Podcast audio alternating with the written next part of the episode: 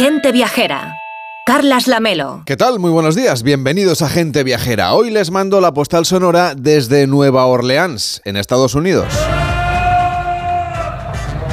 Estamos al sureste del estado de Luisiana, sobre el delta del río Mississippi, y la música se apodera de este viaje americano a ritmo de carnaval. El próximo 13 de febrero esta antigua ciudad española celebra su martes lardero, el martes de carnaval. Este año además coincide con el Día Mundial de la Radio, aunque esa será una celebración completamente diferente. Bien, según la tradición, ese martes es el último día para disfrutar de los placeres carnales antes de que llegue la cuaresma. Hasta aquí no es muy diferente de las festividades carnavaleras que vamos a celebrar o que estamos celebrando en España durante estas fechas. De hecho, las raíces de su Mardi Gras, que es como llaman en francés a este martes graso, provienen de la influencia francesa sobre todo y también de la española, que marcó la idiosincrasia de este lugar por influjo del catolicismo. Pero aquí, en Nueva Orleans, el carnaval se celebra muchísimo y se alarga muchísimo también. Lo están celebrando desde el pasado 6 de enero. Llevan semanas haciendo desfilar carrozas, danzando con máscaras y tomando tartas. Los King Cake, un dulce que, si usted lo mira bien, es bastante parecido a nuestro roscón de reyes. Conforme pasan las hojas del calendario, entre la noche de Epifanía, el pasado 6 de enero, y el miércoles de ceniza, la celebración en Nueva Orleans va increciendo. Y estos días que estamos viviendo son los que, la verdad, tienen más éxito, más allá del barrio francés, por cierto, que es donde se vivía la fiesta hasta principios de los años 70. Como cada vez venía más gente a celebrarlo, las cofradías buscaron otros espacios más amplios donde lucir sus creaciones porque ya no se cabía. Estamos en la semana grande del carnaval.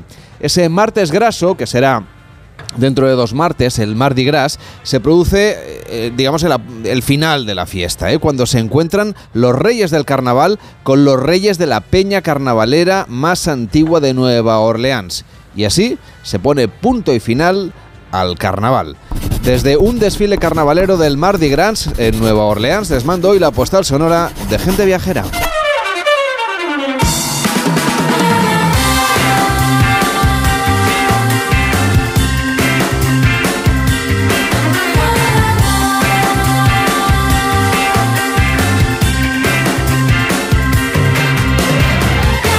Gente Viajera, el programa de viajes de Onda Cero con Carlas Lamelo.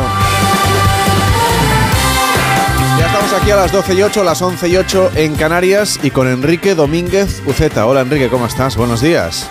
Muy buenos días, Carles. Pues estamos ya preparando también nuestro disfraz para para el carnaval, que aquí se nos viene también muy deprisa encima. Yo te he de decir que este año lo tengo todo muy retrasado y no sé aún qué me voy a poner, pero bueno, también habrá que disfrazarse, claro. Además, como, como tenemos un fin de semana con programa en los estudios, pues, pues a lo mejor nos ponemos algún, algún detalle, ¿eh? Tampoco tampoco es que aquí haciendo radio nos podamos poner grandes cosas, pero sí que es verdad que lo del carnaval pues eh, se celebra prácticamente en, todo el mundo con, raíces cristianas, pero en Nueva Orleans, el lugar donde hemos ido a, ver la postal sonora, eh, lo celebran especialmente porque son muchísimos días, desde, desde Reyes hasta, claro, hasta, hasta que llegue la cuaresma, son muchos días. Bueno, y sobre todo porque es prácticamente la única ciudad de Estados Unidos donde te permiten estar bebiendo alcohol al aire libre y por lo tanto puedes hacer la fiesta, la fiesta en la calle, como está en el sur del país, pues también las temperaturas acompañan. Ya sabes que eh, yo tengo la teoría de que el carnaval viajó con los barcos desde Venecia prácticamente hasta, hasta lugares como Nueva Orleans y América, donde, donde realmente se afianzó, con, arraigó con una fuerza verdaderamente tremenda. Y la verdad es que toda, toda esa línea de navegación está salpicada de carnavales maravillosos, entre ellos naturalmente el de Tenerife, que es un verdadero acontecimiento a nivel mundial. Por supuesto, que es sin duda uno de los más internacionales de nuestro país, del que hemos hablado muchas veces también en Gente Viajera. Ya les contamos la semana pasada que en la próxima edición de Fitur México va a ser el país protagonista. Uno de los lugares que les recomendamos es el estado de Guerrero, marcado por la geografía de la Sierra Madre, que de alguna manera, Enrique, marca la postal que, que nos llevamos de este lugar, ¿verdad? Pues sí, es un, es un estado bastante curioso. Está, es vecino de Oaxaca, que seguramente es más conocido, pero no nos podemos olvidar que es el estado que tiene en, en su costa nada menos que Acapulco. Y luego, por otro lado, pues es uno de los estados eh, que más mantienen las comunidades indígenas, sobre todo en el interior, en esa zona de, de la sierra y de la montaña, que verdaderamente es espectacular.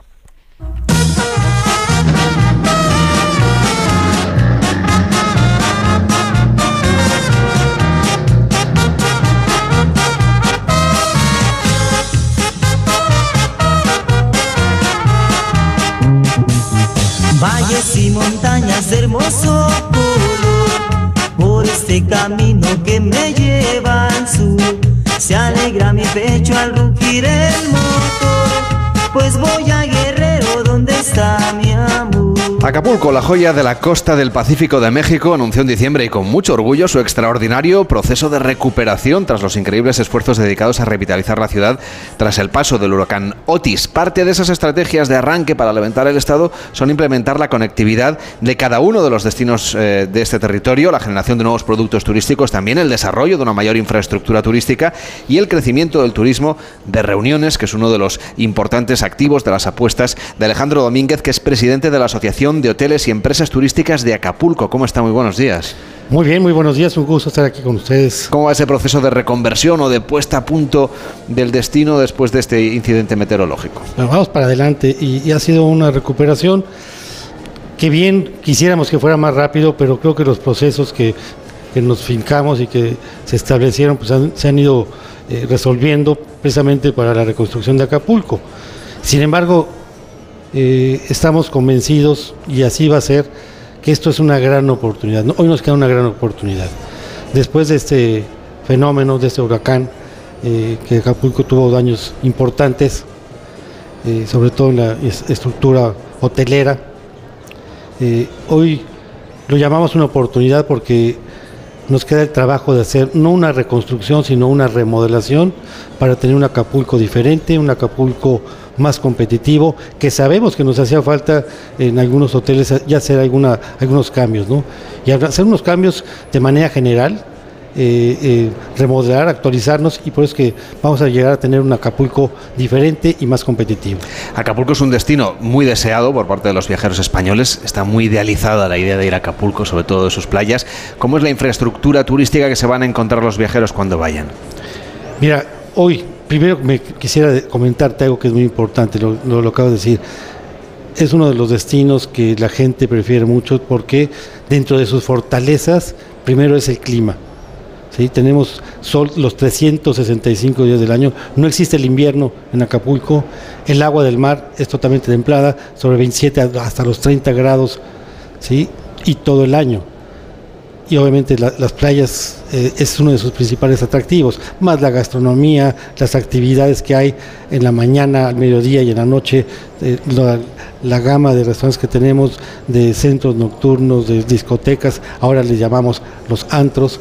Regresa el Baby O, en, febrero, los primeros días de febrero tenemos ya, que es una discoteca eh, de mucha tradición para Acapulco, que mucha gente va precisamente a Acapulco para poder vivir de Acapulco. ¿no? La infraestructura que tenemos, bueno, eh, nuestro mercado es nacional, sin embargo estamos buscando trabajar para tener una mejor conectividad y que no sea nada más viajar a la Ciudad de México para poder tener una conexión a Acapulco, sino tener ya vuelos directos como lo teníamos anteriormente, ¿no?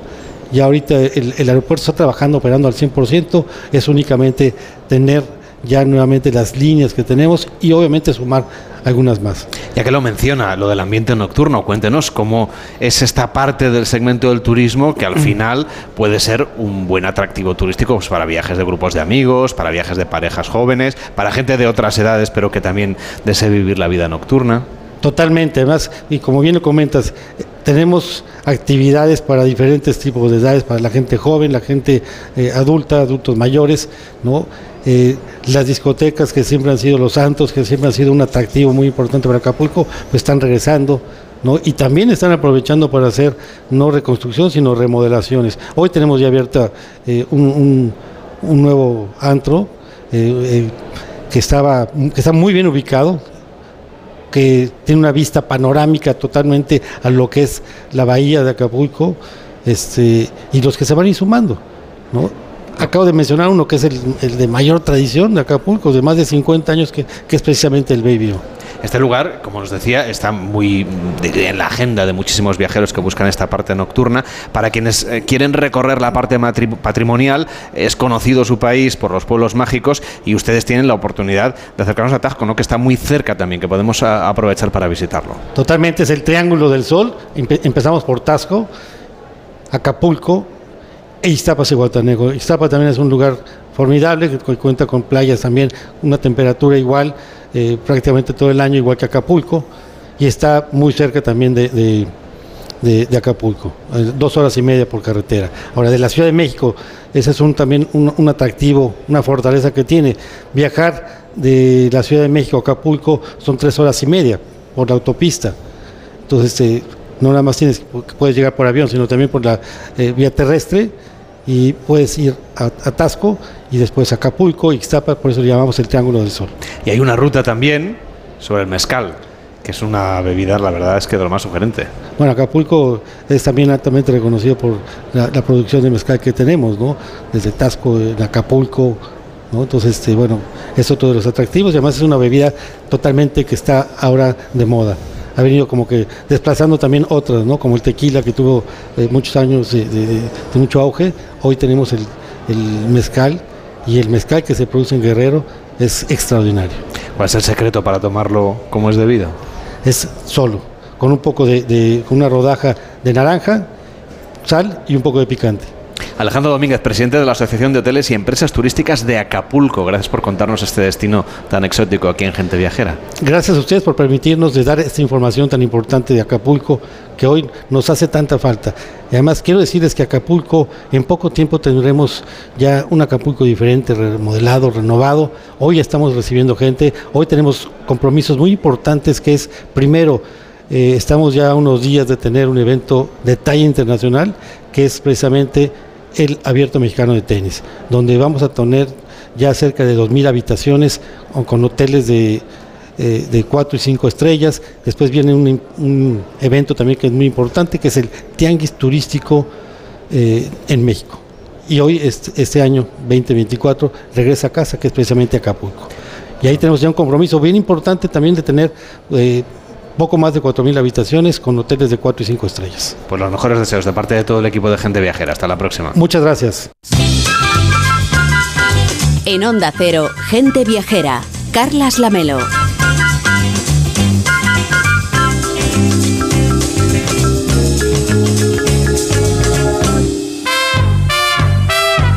Y hoy queremos que Enrique Domínguez Uceta nos lleve hacia el norte de la comunidad de Aragón para dar un pequeño paseo por la provincia de Huesca, que tiene algunos paisajes maravillosos, sobre todo a los pies de los Pirineos, Enrique. Pues sí, está bien eso de a los pies de los Pirineos, porque los Pirineos tienen sitios preciosos, nevados a veces, otras no tanto, o cada vez menos, que son estupendos para coger la mochila y las botas de trekking y echarnos a caminar por senderos de montaña, ya sea en el Parque Nacional de Ordesa y Monte Perdido, que sin duda es la joya de ese Pirineo de Huesca, o por cualquiera de sus valles vecinos, esos valles del Pirineo orientados al sur que bajan desde las montañas por los que el agua, bueno, pues va buscando el camino para encontrar la salida hacia el Mediterráneo y que son preciosos, aparecen cubiertos de bosques, son ideales en verano, pero también ahora en estos días de invierno para no pasar calor. Claro, estoy pensando en los valles de Hecho y de Ansó, de Tena o de Benasque, con sus pueblos preciosos de casitas de piedra. Pero si no estamos tan necesitados de trepar, pues podemos movernos al pie de esos valles por lo que se llaman las sierras prepirenaicas, que guardan sitios verdaderamente increíbles, auténticos y poco transformados por el paso del tiempo. Y aunque Huesca tiene también el paisaje desértico de la comarca de los Monegros, ahora de cara a la primavera yo creo que las sierras prepirenaicas guardan seguramente los paisajes más agradables de visitar. Y desde luego el desierto de los Monegros es un mundo aparte, ¿eh? merece una visita solamente para conocer ese destino y en cierto modo no tiene mucho que ver con el entorno verde y jugoso de la provincia de Huesca. Bueno, sí, los monegros son muy interesantes porque forman un desierto vivo incrustado en el triángulo que tiene en los vértices las ciudades de Huesca, de Zaragoza y de Lérida y al ser un desierto, pues en verano es muy caluroso, pero ahora en invierno es mucho más agradable de visitar, sobre todo si quieres hacer senderismo por rutas que tienen muy bien señalizadas o rutas a caballo o en bici, sobre todo en la zona de Jubierre, pero bueno, también se puede recorrer en coche. Y tiene algunas cosas especiales que valen la pena, como la ruta Orwell, que se basa en la memoria de, de que el periodista británico George Orwell, el autor de Rebelión en la Granja, pues estuvo combatiendo durante la guerra civil en esta zona con el bando republicano y se han incorporado a la ruta pues las trincheras y los búnkers de aquel tiempo que no habían desaparecido. Eh, bueno, y así podemos recordar que por allí estuvo el frente cuando Orwell estaba luchando en España. Y por allí anda también el museo y casa natal de Miguel Servet, nuestro genio científico del siglo XVI que descubrió la circulación de la sangre, lo que le supuso la desgracia, primero cuando fue perseguido por la Inquisición aquí y la muerte después cuando fue quemado vivo por los protestantes calvinistas en Ginebra en el año 1553. Una historia tremenda, ¿eh? desde luego, pero... Sí, son tremendas. Vamos, a, muy vamos a quedarnos con algo mucho más agradable como es ese paseo que nos propones, Enrique, por esas sierras y que lo que quieres es que nos demos un paseo por los alrededores de Huesca. Bueno, sí, es que esas sierras están muy cerca de la capital provincial, con sitios estupendos para visitar, porque en ese territorio prepirenaico está, por ejemplo, la Sierra de Guara, que ha sido pionera en el barranquismo en España. Allí está el Parque Natural de la Sierra y Cañones de Guara, con, bueno, los que muchos consideran los cañones más bonitos y espectaculares de todo el continente europeo. No sé si será así, pero desde luego los barrancos son muy bonitos y en la zona se han especializado en los deportes de aventura y tienen varias empresas de turismo activo para, bueno, para que te descuelgues por los cañones y cascadas con tu casco y tu traje de neopreno, con tus cuerdas y tus mosquetones, hecho un intrépido aventurero y te puedas hacer unos selfies de esos que impresionan. Y bueno, el centro de estas actividades está en el pueblo de Alquézar, que es el lugar de referencia para el descubrimiento de la sierra y que además es un pueblo precioso ha sido declarado conjunto histórico artístico y tiene pues ese aspecto alto y encastillado de los pueblos que levantaron los árabes en la península ibérica. La verdad es que es una gozada verlo elevado sobre el río Vero, que también da nombre al Parque Cultural del Río Vero, que agrupa una buenísima colección de pinturas rupestres. Ahí tienen los oyentes para elegir ¿eh? entre aventura pura y dura o este otro plan del Parque Cultural del Río Vero, que parece mucho menos aventurero, es una actividad alternativa como pasear pues por un museo de arte, pero en este caso, Enrique, al aire libre. Pues sí, que nadie piense que si va allí va a tener que tirarse por los barrancos. Hay muchísimas cosas que hacer mucho más tranquilas. Puedes dar estupendos paseos a pie por Alquézar, o hacer rutas senderistas como la que te lleva desde Alquézar al cañón del río Vero con sus escarpaduras en las que anidan los alimoches y los buitres que se pueden ver muy bien a simple vista o con prismáticos, aunque lo más recomendable es acercarse al Centro de Interpretación de Arte Rupestre de Colungo y visitarlo para que te expliquen que en la zona se conservan pinturas rupestres de tres periodos diferentes, de los tres estilos clásicos del arte rupestre europeo, el paleolítico, el levantino y el esquemático. Y la verdad es que vale la pena hacer la reserva para que te acompañen a visitar algunos de esos 60 conjuntos de pinturas rupestres que se encuentran en la zona. desde luego se trata de una actividad estupenda, muy recomendable, que nadie que ande por allí pues debería perderse.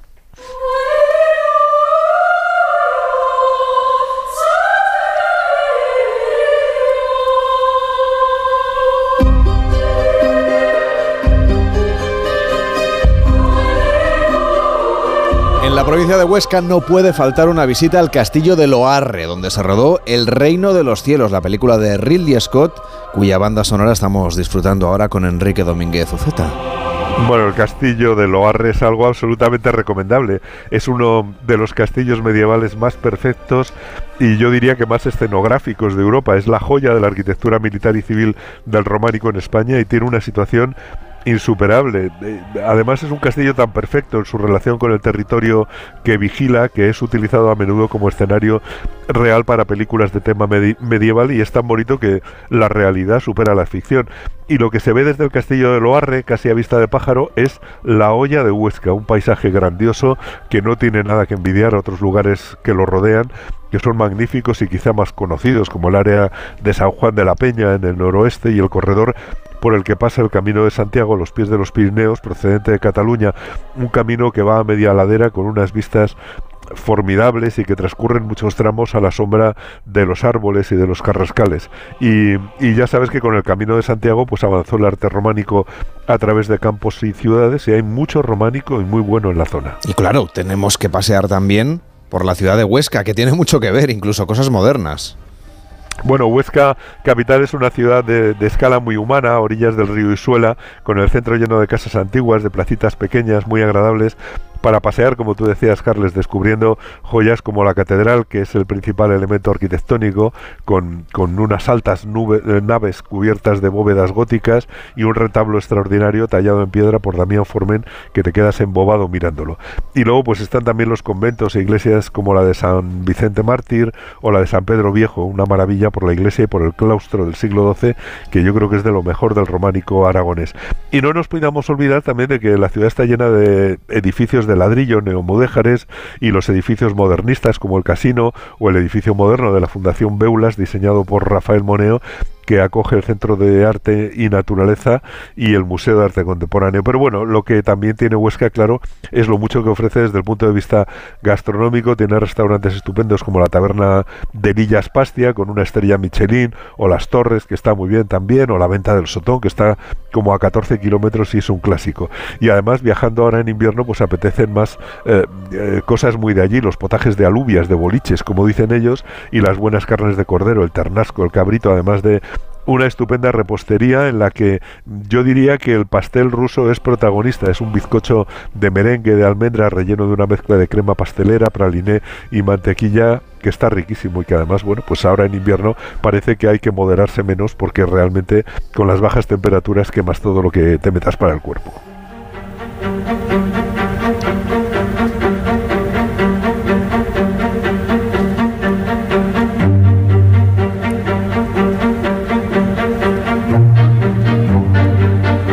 Efectivamente, la oferta gastronómica de Huesca nos va a encandilar. Vamos a traer cosas también modernas, hablaba de este pastel ruso Enrique, pero hay otras creaciones, por ejemplo más contemporáneas, como las del maestro chocolatero Raúl Bernal, que se pasó por el stand de gente viajera en Fitur para contarnos los secretos de sus bombones reconocidos como el mejor bombón artesano de España, que se vende en la repostería La Paca, una de las que forman parte de la Ruta Dulce de Huesca. Tenemos una gran variedad de puestos en toda la, en toda la provincia, de hecho esta Ruta Dulce ¿no? que, que hace un recorrido por todas las eh, pues, pueblos, ciudades.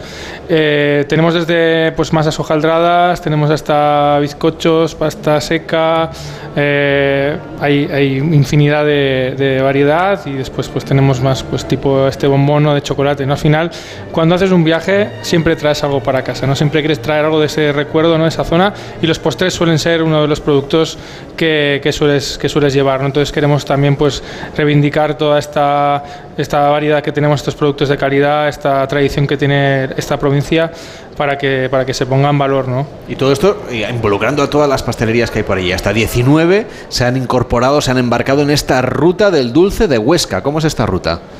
Pues esta ruta inicialmente comenzó en la ciudad, eh, con unas pastelerías de la ciudad y pues eh, con el gremio pastelería de la provincia de Huesca quisimos darle eh, más salida ¿no? y, que, que, todas las pastelerías de, de, la provincia participaran también y bueno es una iniciativa que queremos que hemos empezado con estos 18 19 pastelerías pero que ojalá poco a poco seamos muchas más ¿no?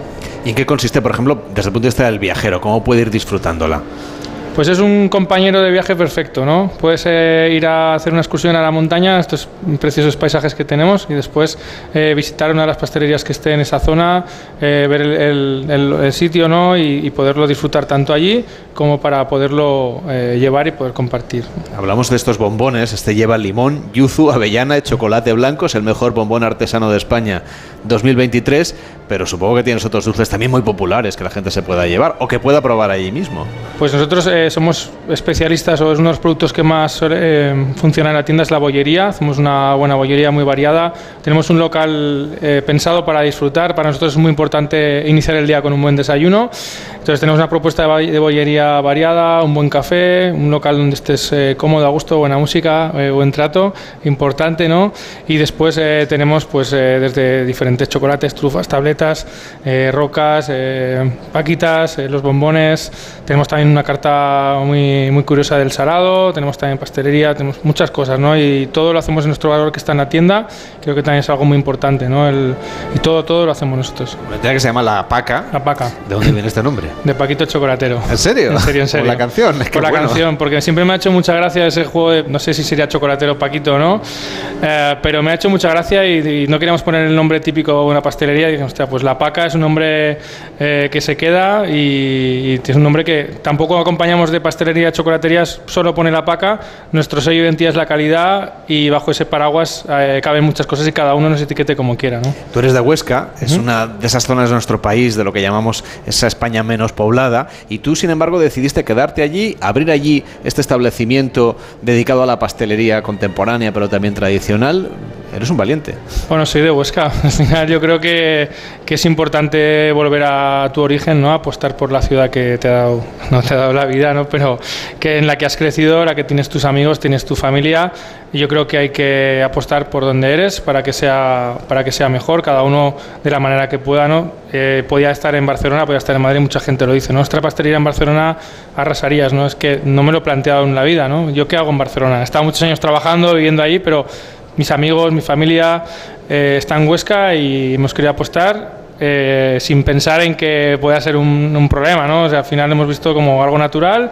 Eh, hemos, este año hacemos cinco años, estamos muy contentos. Ahora pues recibimos este premio, también el mejor chocolate de España en el 2023, después de pues eso, cinco años duritos, con, con, la pandemia por en medio, arrancando un negocio de cero, pues la verdad que estamos muy contentos, ¿no? Con, con todo el apoyo de la ciudad y la gente que nos visita de, de fuera también.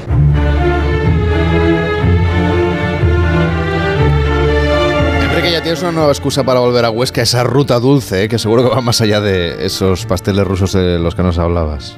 Bueno, pues sin duda alguna eh, yo creo que es uno de los grandes alicientes, sobre todo porque efectivamente es un, es un gran maestro chocolatero y además es un gran escultor, porque muchas de las cosas que hace, la verdad es que eh, tienen un diseño de forma verdaderamente espectacular.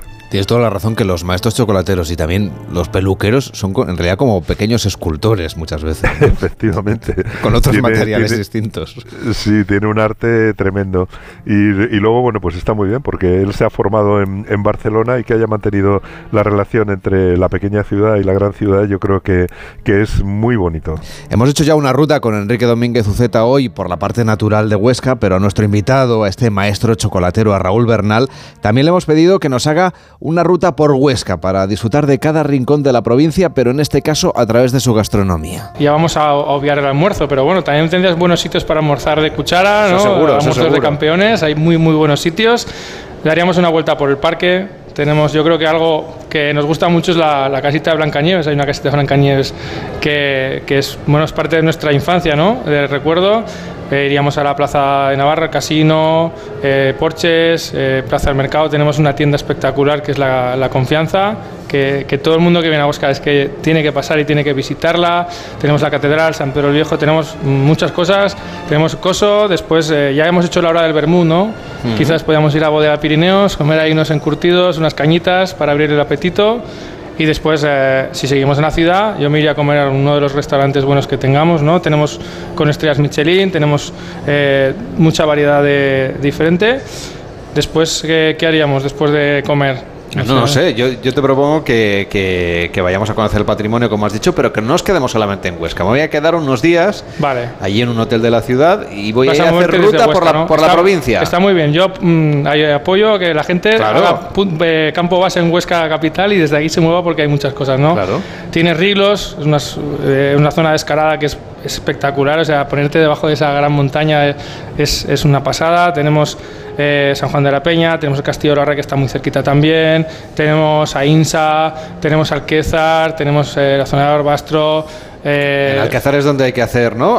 deportes barrancos, activos, ¿no? Eso es, hay una zona con, con mucho, mucho deporte de, de barrancos y demás.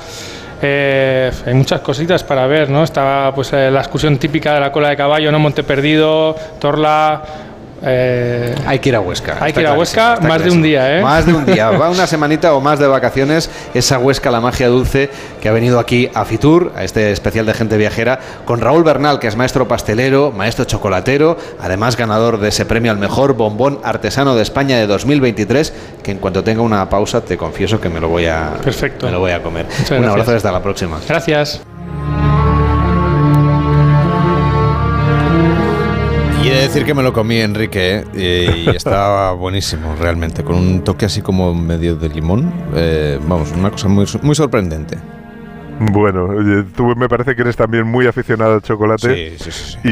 Y, y yo cada día más, lo que pasa es que cada vez me gusta más el, el más exquisito, ¿no? Porque realmente Oh. los maestros chocolateros son verdaderos artistas. Me ha encantado además que nos ha recomendado también un pueblo tan bonito como Ainsa, que yo creo que es puro Pirineo, es de lo más bonito de allí, y los mayos de Riglos también, que nos ha recomendado y, y que no necesitas ser escalador, sino que te puedes poner enfrente a ver cómo están escalando con unos buenos prismáticos. O sea que dejamos esa invitación a visitar Huesca. Bueno, el chocolate, Enrique, pasa como casi todo, como con el jamón, ¿no? Una vez pruebas el bueno ya... El, el otro cuesta Ya el más. resto es otra ya cosa. cuesta más. Enrique, cuídate mucho, que tengas una feliz semana y hasta el próximo sábado. Igualmente hasta el sábado, Carles. En Onda Cero, gente viajera. Carlas Lamelo.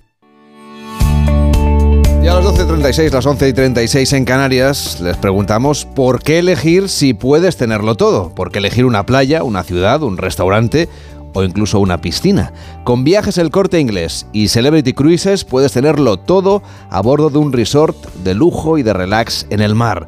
Navega desde los mejores lugares del mundo hacia los mejores lugares del mundo. Visita hasta 8 destinos en un mismo viaje. Cena en un nuevo restaurante cada noche. Descansa en espacios lujosos, diseñados hasta el último detalle. Encuentra tu bienestar mar adentro. Y todo con el mundo a tus pies. Planifica tus próximas vacaciones y explora las maravillas del viejo continente, Italia, Croacia, Francia, islas griegas, los fiordos noruegos, o relájate por pues, pues puedes disfrutar muchísimo por las paradisíacas playas del Caribe, quién sabe. Reserva ya con viajes el corte inglés y descubre los galardonados barcos de Celebrity Cruises. Ahora, además con ventajas increíbles como hasta el 75% de descuento para el segundo pasajero y sin gastos de cancelación.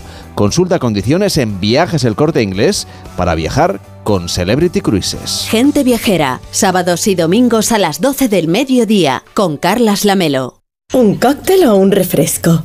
¿Desayuno con zumo o café? Con la promo todo incluido de Costa no tienes que elegir. Las bebidas son gratis. Reserva tu crucero hasta el 12 de marzo y disfruta del paquete de bebidas gratis. Infórmate en tu agencia de viajes o en costacruceros.es. Costa. Esto es un mensaje para todos aquellos que te dijeron que no podías cambiar el mundo. Ahora sí puedes gracias al efecto ser humano, un superpoder que nos convierte en la única especie capaz de revertir el daño que causamos al planeta y frenar el hambre y la pobreza. Es hora de utilizar este nuevo poder. Descubre cómo hacerlo con manos unidas en efectoserhumano.org. Noche de tos. Respira. Toma Herbetón Respir. Herbetón jarabe con extractos de pino y eucalipto es expectorante natural y antiinflamatorio pulmonar. Herbetón Respir. Consulte a su farmacéutico o dietista. ¿Un cóctel o un refresco? ¿Desayuno con zumo o café? Con la promo todo incluido de Costa no tienes que elegir. Las bebidas son gratis. Reserva tu crucero hasta el 12 de marzo y disfruta del paquete de bebidas gratis. Infórmate en tu agencia de viajes o en costacruceros.es. Costa. ¿Se acabó el fin de semana? Tranquilo, toma Ansiomet. Ansiomet con triptófano y asuaganda te ayuda en situaciones de estrés. Y ahora también Ansiomet Autoestima, de Pharma OTC. Mira, cariño, los de la casa de enfrente también se han puesto alarma. Ya, desde que entraron a robar en casa de Laura se la han puesto todos los vecinos. Deberíamos hacer lo mismo, porque no estoy tranquila, siendo los únicos sin alarma. Pues esta misma tarde llamo a Securitas Direct para que nos la pongan. Protege tu hogar frente a robos y ocupaciones con la alarma de Securitas Direct. Llama ahora al 900-272-272. ¿Qué, ¿Qué es lo peor de las redes sociales? Estar enganchada a la pantalla. Que nos bombarden con notificaciones todo el día. Los comentarios de haters. El ciberacoso. Las fake news. Pero ¿sabes qué es lo mejor? Que podemos cambiar las cosas. Demostremos que también somos capaces de usar las redes sociales con cabeza. Si tú también quieres formar parte del cambio, regístrate en Efecto 1000 y sube tu vídeo. Nosotros ya formamos parte de la generación 1000. La generación que usa las redes sociales con cabeza. Entra en efectomil.org. Un proyecto de la Fundación A3 Media con la colaboración de la Fundación Telefónica. ¿Un cóctel o un refresco? ¿Desayuno con zumo o café? Con la promo todo incluido de Costa no tienes que elegir. Las bebidas son gratis. Reserva tu crucero hasta el 12 de marzo y disfruta del paquete de bebidas gratis. Infórmate en tu agencia de viajes o en costacruceros.es.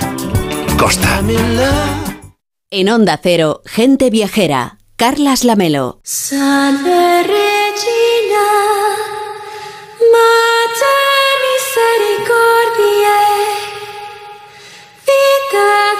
cedo et spes nostra salve. A te clamamus, exules filii Eve, a te suspiramus, gementes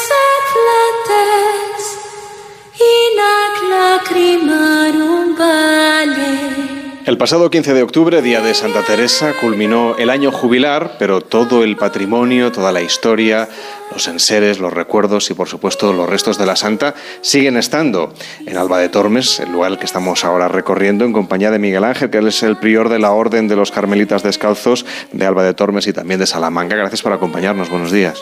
Muchas gracias por venir a Alba de Tormes. Buenos días. Estamos aquí justamente frente al lugar en el que pasó sus últimas horas Santa Teresa, un lugar que luego se convirtió en capilla y que todavía tiene algunos restos de tal y como eran. El resto está evidentemente bajo las baldosas o sobre los techos que se colocaron a posteriori. Se trata de la celda. El dormitorio o habitación donde se vive en el convento se llama celda y es donde Santa Teresa de Jesús vivió sus últimos días. Ella llega ya muy enferma el 20 de septiembre de 1582 y muere aquí, en Alba de Tormes, el 4 de octubre. Durante ese tiempo permaneció Santa Teresa de Jesús en esta celda que podemos ver. Es la celda original donde ella recibió en esos últimos días de su vida la visita de la duquesa de Alba, doña María Enríquez, que era su gran amiga, también la visita de su hermana Juana, que vivía justo enfrente del, del, monasterio, en Alba de Tormes, y aquí acompañada la santa por Ana de San Bartolomé, que era su enfermera y le hacía también de secretaria, y cuidada por las carmelitas descalzas de esta fundación que ella había realizado en 1571, pues en este espacio tan histórico y sin duda tan atractivo, terminó sus días la santa andariega, Teresa de Jesús.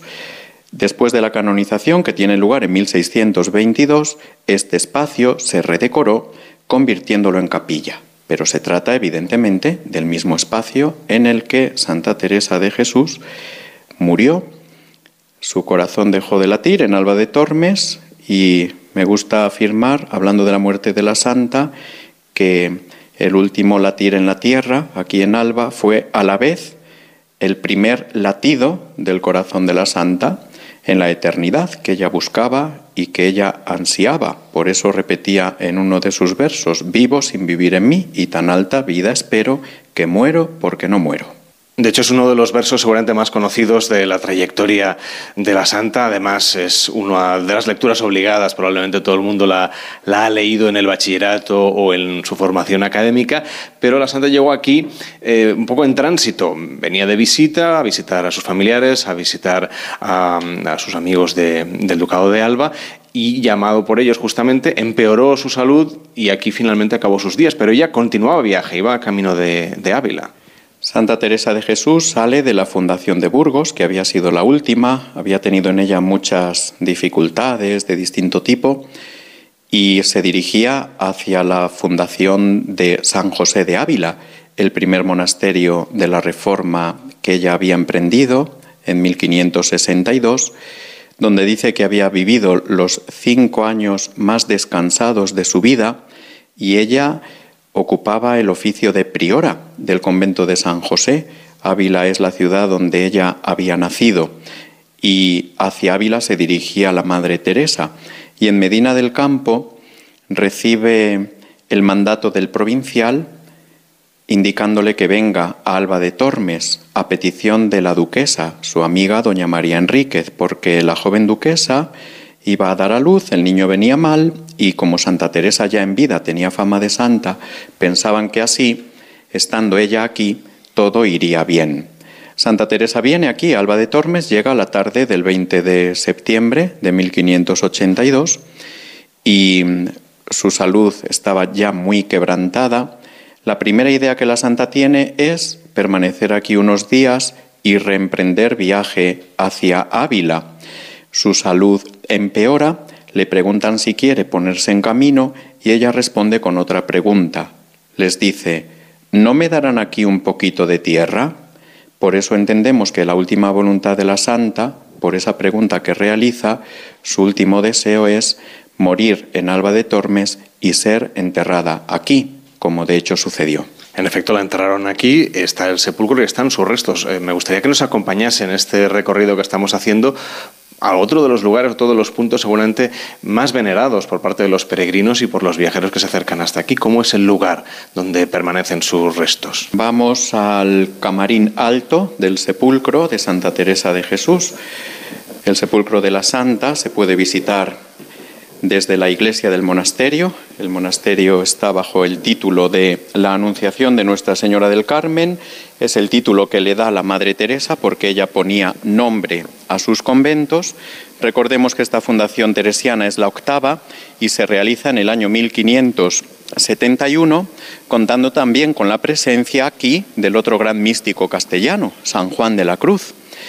De modo que aquí durante los trabajos iniciales de la fundación permanecen tanto Santa Teresa de Jesús como San Juan de la Cruz. Es un privilegio entre las 17 fundaciones teresianas que solamente compartimos con la Fundación de Segovia.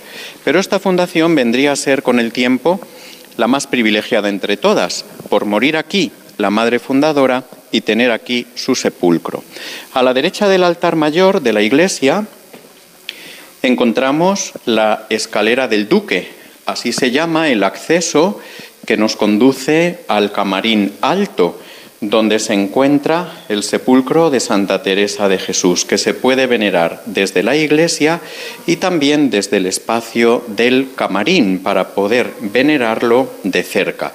La escalera se hizo para que el duque y su familia pudiesen acceder directamente desde la iglesia al sepulcro de Santa Teresa de Jesús. En la actualidad, los visitantes que se acercan al sepulcro teresiano pueden acceder también por el mismo lugar. Son estas escaleras mismo que tenemos aquí frente a nosotros y que vamos a ascender. Le sigo para que podamos contarle a la gente viajera qué es lo que hay en este lugar. Estamos en Alba de Tormes recorriendo alguno de los escenarios de los últimos días de vida de la Santa, de Santa Teresa de Jesús y de su veneración, que sigue siendo todavía motivo de muchísimas visitas. Se ha vivido durante este año jubilar, se ha vivido también en otros momentos de otros recuerdos, otros aniversarios que se han venido celebrando en los últimos tiempos. Y ahora sí, ya nos estamos acercando justamente al lugar que da toda la visión de lo que es la nave de la iglesia, donde tenemos estas dos urnas que contienen los restos de Santa Teresa y el famoso brazo incorrupto y además de su corazón. Es decir, el cuerpo de Santa Teresa se entierra primero en otro lugar de esta iglesia, se traspasa aquí y con el tiempo es reclamado por Ávila. ¿Qué sucede entonces? Santa Teresa de Jesús muere aquí en este monasterio en el año 1582. Tres años después de su muerte, su cuerpo es trasladado a Ávila, al monasterio de San José, a su primera fundación. Antes del traslado, le cortan el brazo izquierdo para dejarlo aquí en Alba de Tormes como reliquia. Tengamos en cuenta que el aprecio por las reliquias en la época de la espiritualidad barroca, en el siglo XVII, es especialmente atractivo. Y por eso el brazo de Santa Teresa de Jesús lo podemos contemplar aquí al lado del sepulcro en un relicario. Dentro de la urna de mármol que podemos ver se encuentra la urna de plata que contiene el cuerpo incorrupto de la Madre Teresa de Jesús. El sepulcro es un regalo de los reyes Fernando VI y Bárbara de Braganza.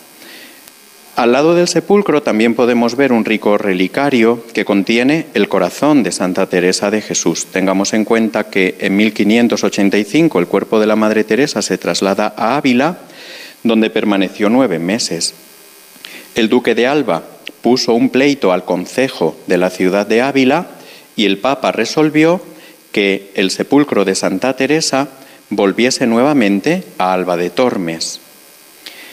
En el año 1588, la Orden del Carmelo Descalzo encarga al mejor intelectual del momento, que era Fray Luis de León, en la Universidad de Salamanca, la publicación de los escritos de la Madre Teresa, pocos años después de su muerte. Cuando los médicos de la universidad se encuentran con el pasaje en el que Santa Teresa narra lo que ella llama la gracia del dardo, Después los teólogos místicos le pondrán el nombre de la transverberación, donde ella dice que un ángel con un dardo le traspasaba el corazón. Los médicos de la universidad, por curiosidad, deciden extraerle el corazón para estudiarlo, queriendo buscar la herida física del dardo del ángel. Interpretan el texto teresiano al pie de la letra. Realmente no hay herida física porque se trata de una experiencia espiritual, mística, que está no en el plano físico, sino en un plano diferente.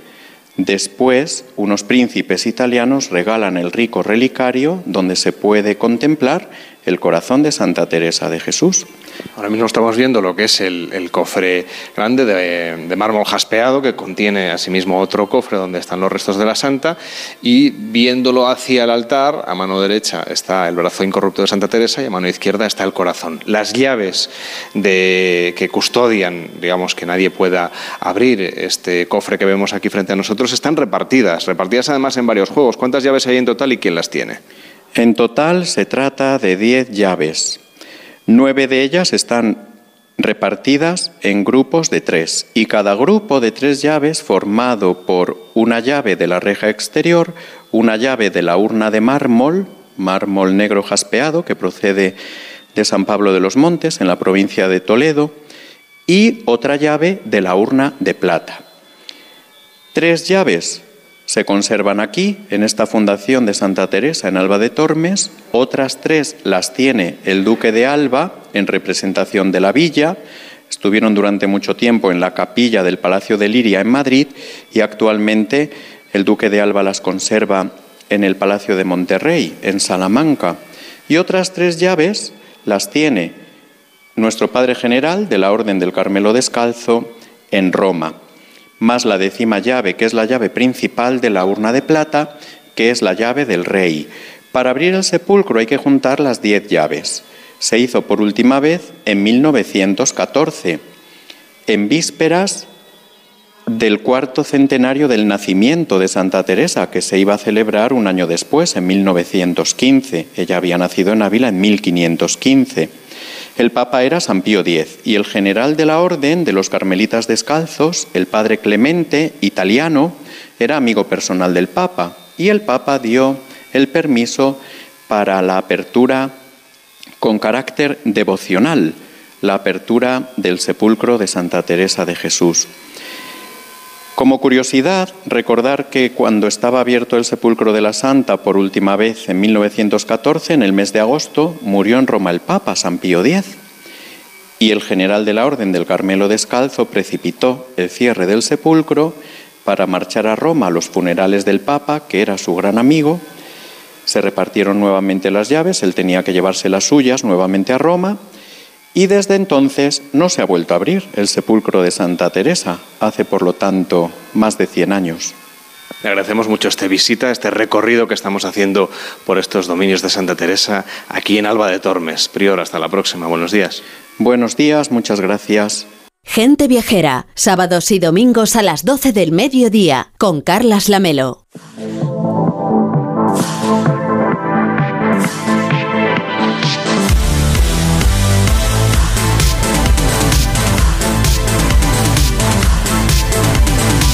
Ya sé que soy solo una zorra, que mi pasado te devora. Ya sé que soy la oveja negra, la incomprendida, la de piedra. Ya sé que no soy quien tú quieres, lo sé. Entiendo que te desespere, lo sé. Pero esta es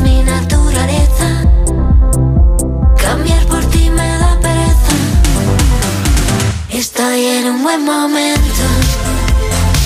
Solo era cuestión de tiempo.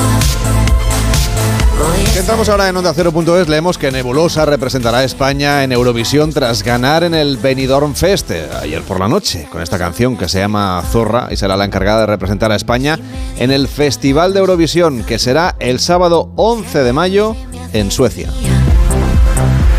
Soy más zorra todavía.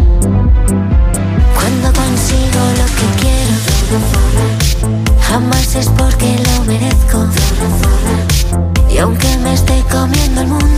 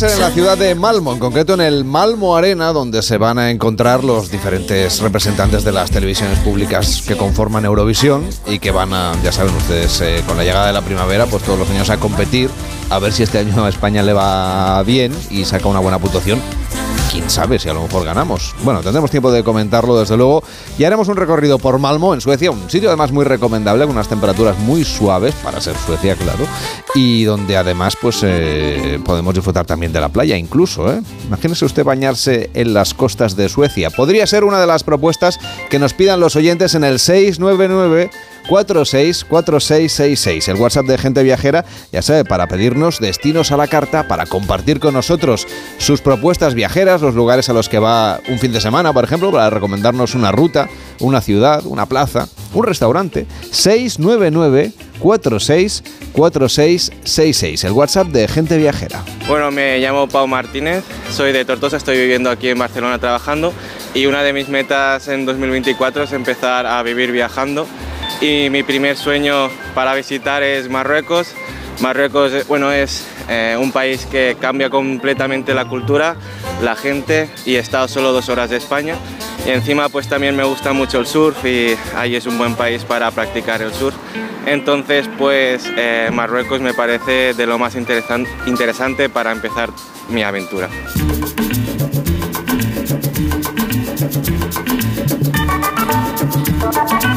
Bueno, y si usted encima va a hacer como Pau y, se va a ir a vivir viajando, pues todavía nos lo puede ir contando. Además, le podemos ir haciendo seguimiento. 699-464666, el WhatsApp de Gente Viajera. Hola, buenos días. Me llamo Carlos eh, y bueno, eh, sobre mi viaje soñado de toda la vida, pues un viaje a Kenia, un safari, Kenia, Nairobi, Sudáfrica sería pues eso, el viaje soñado de siempre. Me, me encantan los animales y y me gustaría verlos en su sitio original.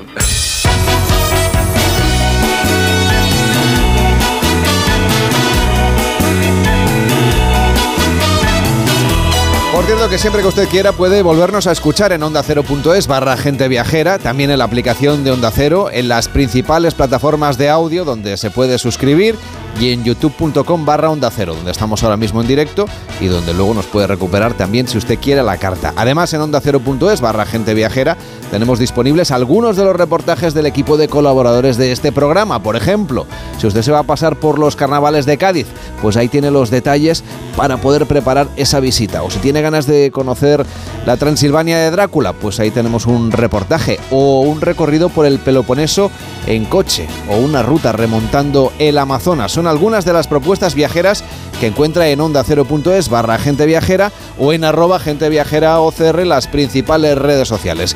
Llegamos a las noticias, nos ponemos al día de lo que sucede en el mundo con Yolanda Viladecans y a la vuelta les seguimos contando muchos más viajes, muchos más itinerarios porque nos vamos a ir nada más y nada menos que a Guipúzcoa, por ejemplo, a Tamil Nadu, en la India o a Singapur, donde nos vamos a subir a un barco de cruceros con Eva Miquel. Hasta ahora mismo.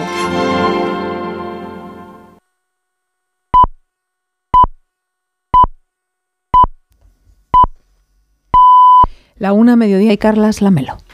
Los fines de semana cuidamos de nuestras mascotas con Carlos Rodríguez. Vamos con las consultas, ya sabéis que nos las podéis mandar de cualquier tipo, de cualquier animal y ya está. Cuando el perro se anima mucho, el cachorro lo persigue y hasta le muerde en el costado y ya le arrancado pelo. ¿Qué tengo que hacer con eso? ¿Por qué el gato mete los juguetes en el bebedero? ¿Qué le pasa a este gato? Como el perro y el gato. Cuidaros mucho y como siempre, soy la caña de España. Sábados a las 3, domingos a las 2 y media de la tarde y siempre que quieras en la app y en la web de Onda Cero. Patrocinado por Menforsan, los especialistas en cuidados, higiene y cosmética natural para las mascotas. Te mereces esta radio. Onda Cero, tu radio.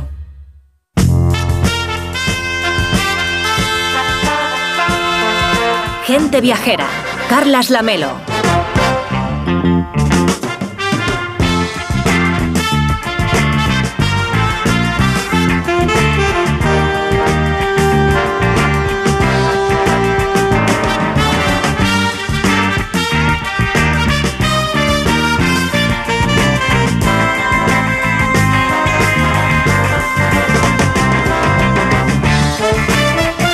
La una de la tarde y siete minutos, las 12 y 7 en Canarias. Mariano López, ¿cómo estás? Muy buenos días.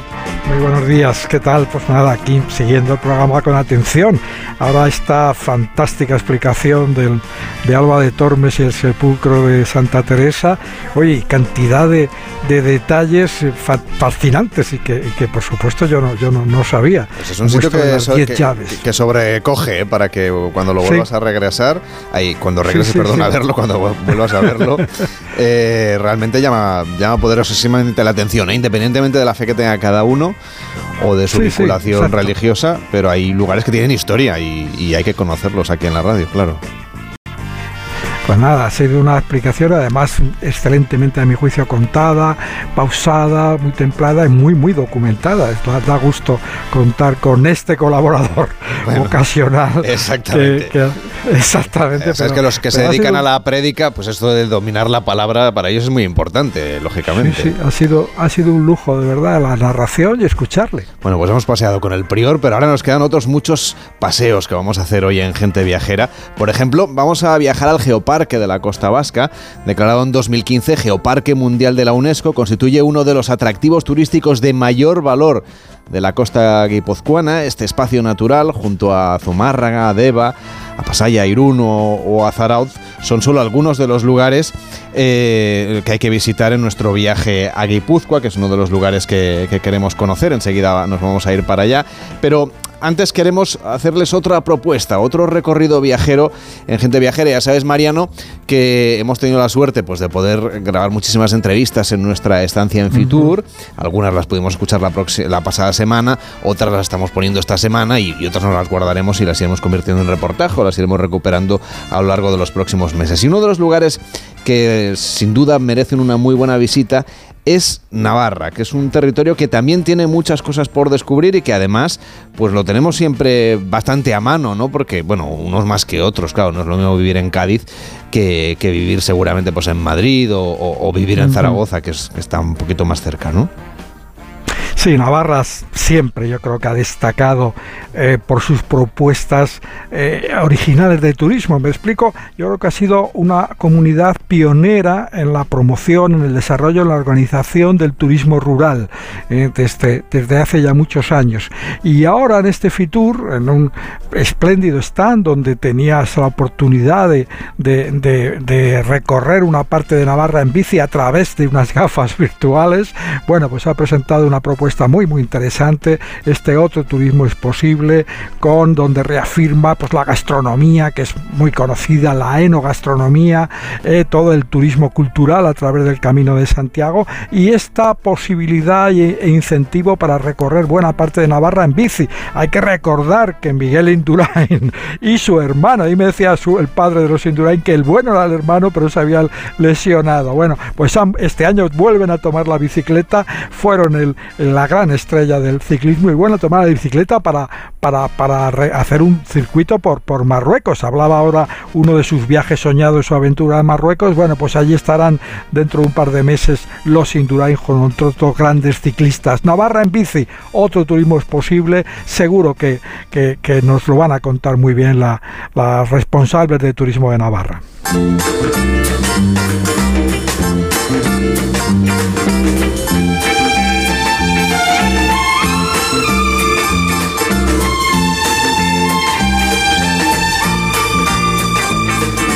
A los que nos gusta aprovechar nuestros viajes y no dejar de lado nuestra afición por el deporte, siempre es una buena opción conocer nuevas formas de hacer turismo activo. Y es que Navarra es uno de esos lugares en los que podemos combinar las visitas culturales, las rutas por la naturaleza, la amplia o- oferta gastronómica. De hecho, nosotros aquí en Fitur somos vecinos prácticamente y es uno de los stands que gastronómicamente tiene siempre más actividad.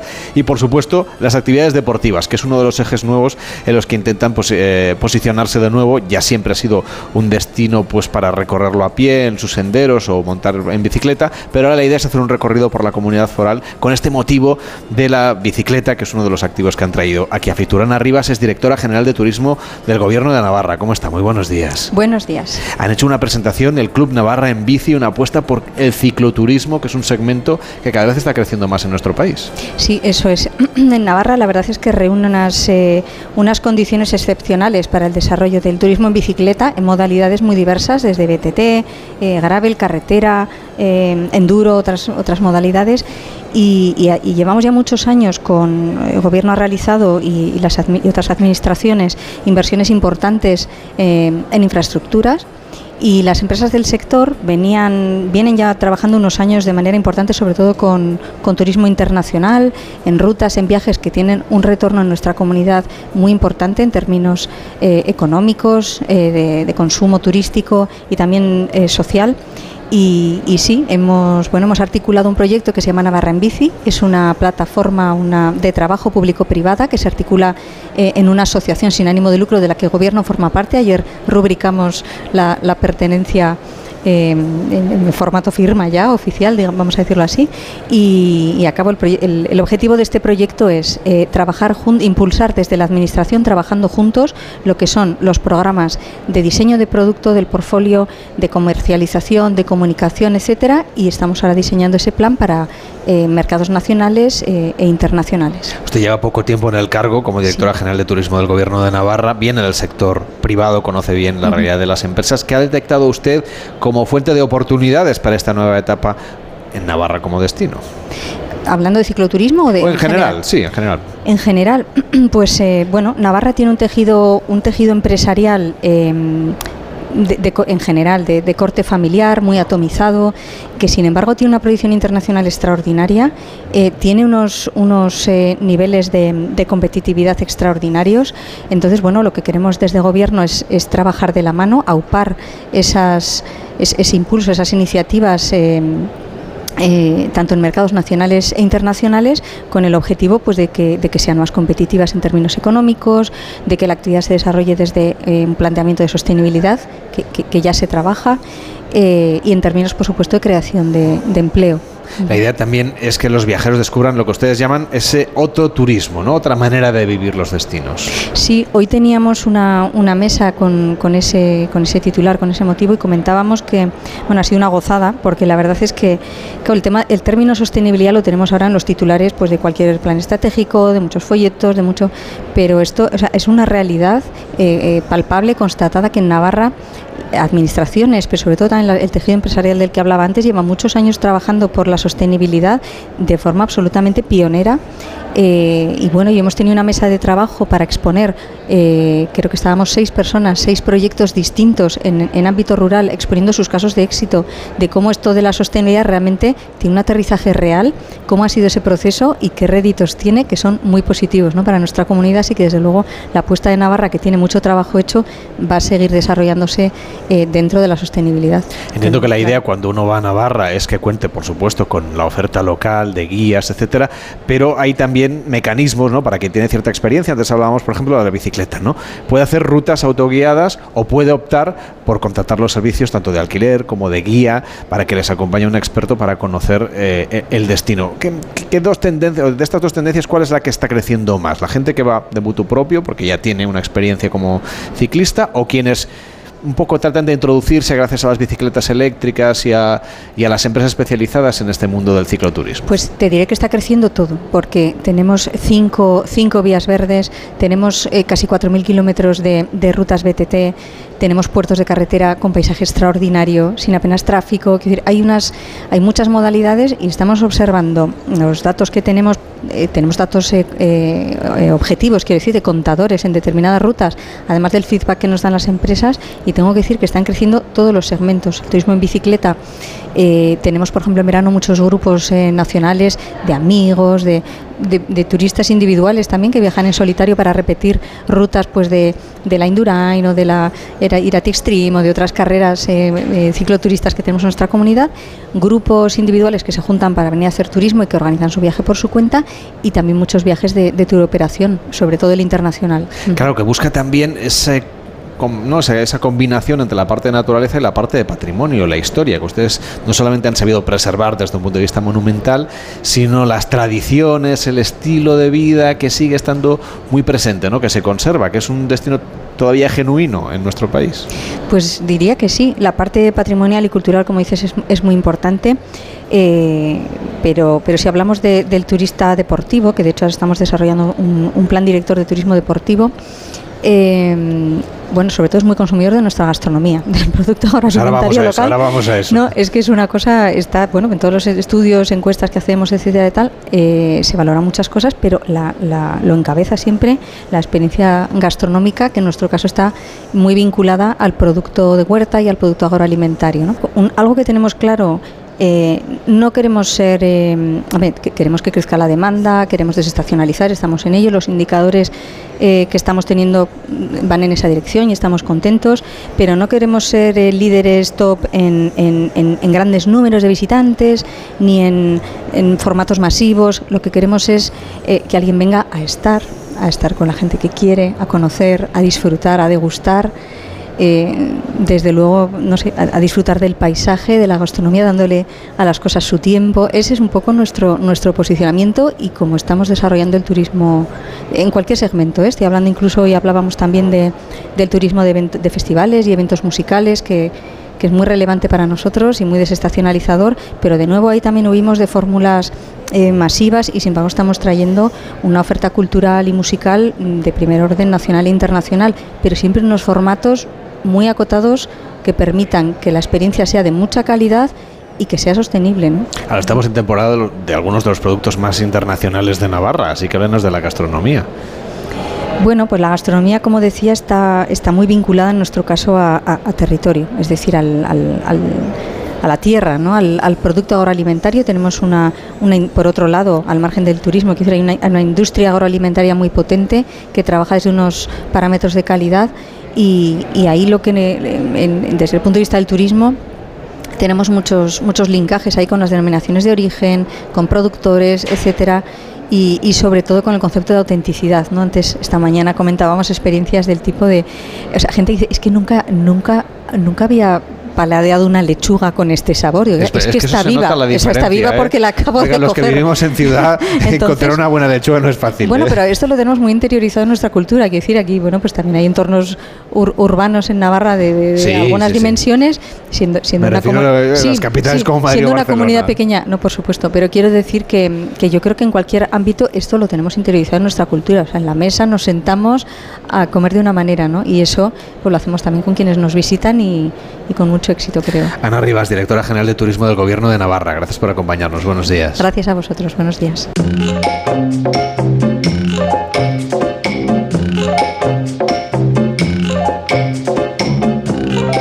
Gente Viajera, el programa de viajes de Onda Cero con Carlas Lamelo. El próximo sábado China celebra la llegada de un nuevo año en su calendario tradicional, el año del dragón. Y Mariano López nos propone sumarnos ya hoy a esta celebración con una visita a la capital de China, a Pekín nada menos. ¿Quieres que nos vayamos, Mariano? Pues sí, merece la ocasión, merece la pena. Un año Yo nuevo. encantado, ¿eh? Yo encantado, vamos, no hay problema. La próxima semana, como decías, China estrena un nuevo año en su calendario tradicional. El calendario chino oficial es el mismo, compartimos el mismo, pero en el tradicional eh, inaugura la próxima semana el año 4722. Los años se cuentan desde la coronación del emperador amarillo en el 2698 a.C. Y este, este año estará bajo el signo del dragón, una antigua deidad que podía traer viento, lluvia, buenas cosechas, se convirtió en signo del zodiaco chino y luego en símbolo de China. Representa la diversidad, la inclusión, la combinación de diferentes criaturas, porque este dragón está formado por nueve criaturas. Tiene desde el par del tigre, las garras del águila, el cuello de serpiente. Bueno, pues esa diversidad es un rasgo de la capital china, de Pekín. El nombre de Pekín significa la capital del norte y nació por oposición a Nankín, que era la capital del sur, hasta que a principios del siglo XV el tercer emperador de la dinastía Ming, el emperador Yongle, decidió trasladar la capital y la corte a un lugar que ya había sido capital en tiempos de los mongoles, pero sobre todo que tenía mejor feng shui, mejor armonía con la naturaleza, según los adivinos. La palabra Pekín es la adaptación al español de la pronunciación en mandarín, en chino mandarín, del nombre de la ciudad, que suena algo así como Beijing.